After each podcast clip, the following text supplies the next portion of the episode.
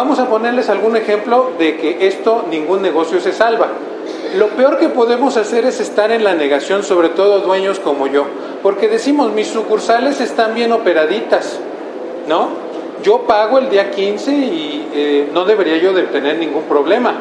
Eso no es cierto. Sucursal que no se audita, sucursal donde el dueño no ejerce autoridad psicológica, presencia del poder, sucursal que no funciona. Entonces, algunos ejemplos un consultorio dental. Este es, este es el robo que más me duele porque yo genero.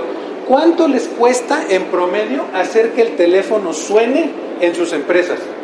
El promedio nacional es arriba de 200 a 1500 pesos les cuesta el prospecto. El prospecto quiere decir aquella persona que me está llamando a la empresa y esa llamada cuando entra no la contestan. Eso es un robo, es un saqueo.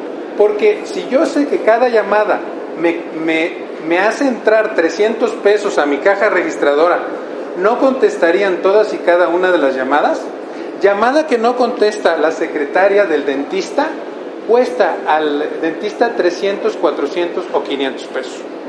Imagínense si no contestan el promedio de, de, lo que yo he visto de mis clientes, el promedio de llamadas telefónicas contestadas aquí en la Ciudad de México es de menos del 65%. Esa llamada que hizo el cliente a las 8 de la mañana y tú no tenías contestadora, te acaba de costar 350, 400 o 500 pesos. Dueños tengan contestadora porque no saben si algún cliente despistado los va a llamar a las 8 de la noche y al otro día se tienen que reportar. Eh, ejemplo, pérdida de 5 llamadas por día. Eso les da 1.500 pesos por día que perdió el consultorio dental.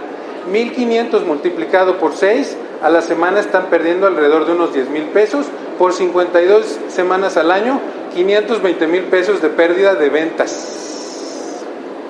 Imagínense lo que estamos perdiendo por no contestar el teléfono, simple y sencillamente. Me van a decir, ¿se pueden aplicar sistemas? Sí, en nuestra empresa aplicamos un sistema que se llama Call Center, el cual me entrega un reporte de cuántas llamadas se contestaron. Así como ustedes llevan reporte de huella digital de cuántas personas llegaron a la empresa, la asistencia, también se puede implantar un, eh, reporte con el cual ustedes pueden saber cuántas llamadas se contestaron o no se contestaron a través de su teléfono. O emails, imagínense los emails que no se contestan. El otro día mandé un eh, email a un despacho de abogados, no me contestaron. Imagínense que ustedes no contestan cuatro emails cuando el cliente promedio en México de un abogado es de arriba de 7 mil pesos 7 por 4 son 28 mil pesos de pérdida y 4 emails. Bueno, tienda departamental, ni se diga, eh, hay merma en las cafeterías. Les voy a platicar de un cliente del cual no quiero decir su nombre, eh, pero cuando hacen la leche en la cafetería, ellos vierten la leche sin medidas, sin nada, agarran una leche del centro comercial, porque ven que los centros comerciales tienen una pequeña cafetería. Todos los insumos de la cafetería los toman del centro comercial. Entonces a ellos se les hace muy fácil agarrar una leche y eh, meterla a la cafetería sin entrada, sin salida, sin control, sin nada.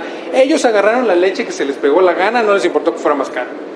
O agarra la leche la, persona de la cafetería, la vierte en la, en la jarrita donde se crema su capuchino, donde se, se crema la leche de su capuchino, y le deja un tantito así de leche si preparas 30 cafés por día, eso es una pérdida de 300 pesos por día.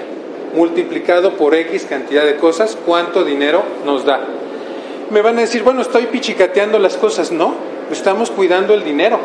Necesitamos tener medidas de todo. Necesitamos tener porciones hasta en la cafetería del personal. ¿No les ha pasado que de pronto en la, si tienen ustedes una pequeña cafetería o un lugar donde todos los empleados van a tomarse su café, ¿Qué hace la gente? Se agarra las cremas y se empaca 8. El robo hormiga en Oxxo es tremendo por la cantidad de azúcares y cremas que se están metiendo la gente. O sea, la gente compra un café y se agarra 8 cremas. ¿Sí me explico? Eso necesitamos tener control. ¿Por qué creen que Starbucks ya no te pone la leche para que tú te sirvas? Porque Starbucks tenía lo que le llamaban el, el moca sucio, que tú pedías un café, el más barato, te ibas a la barra, te ponías leche, le ponías un chorro de, chocolate y te hacías un moca. Con 20 pesos te hacías una bebida de 50 pesos. Quitaron la leche de las pequeñas mesitas. Esas son las pequeñas diferencias que les ayudan a mantener su dinero que, con, que tan arduamente en sus empresas han trabajado. Y otro ejemplo son los negocios restauranteros donde los meseros, no les ha pasado que a veces van a un restaurante y el mesero no les ofreció postre, no les ofreció aperitivo, no les ofreció una sopita de entrada, no les ofreció un, eh, un vendedor, sea mesero lo que sea, que no les ofrece lo importante para ustedes, es un vendedor que está perdiendo 40 a 50% de las ventas. Imagínense nada más eso. Entonces necesitamos revisar los procesos uno por uno de la empresa para saber en dónde estamos perdiendo dinero. Y a partir de eso hacer el plan que les voy a dar hacia el final. Les voy a regalar una, eh, eh, un conjunto de pasos para que ustedes puedan definitivamente erradicar esto que yo creo que a todos nos preocupa. ¿no? Bueno. Ah, bueno, iba yo a comentar de los meseros. Los meseros se comen la comida. ¿Cómo mides que el mesero agarró una comida y se comió la quesadilla? ¿Cómo, ¿Cómo lo mides? Y eso representa una pérdida total. Ahora, no digo que los meseros no coman en la empresa. Mi pregunta es, ¿tienen una política al respecto de eso en su empresa? ¿Tienen una política de cuánto dura la comida? ¿Tienen una política de cuánto se puede comer? Porque todo lo que no es claro tiende a, provocar este tipo de problemas.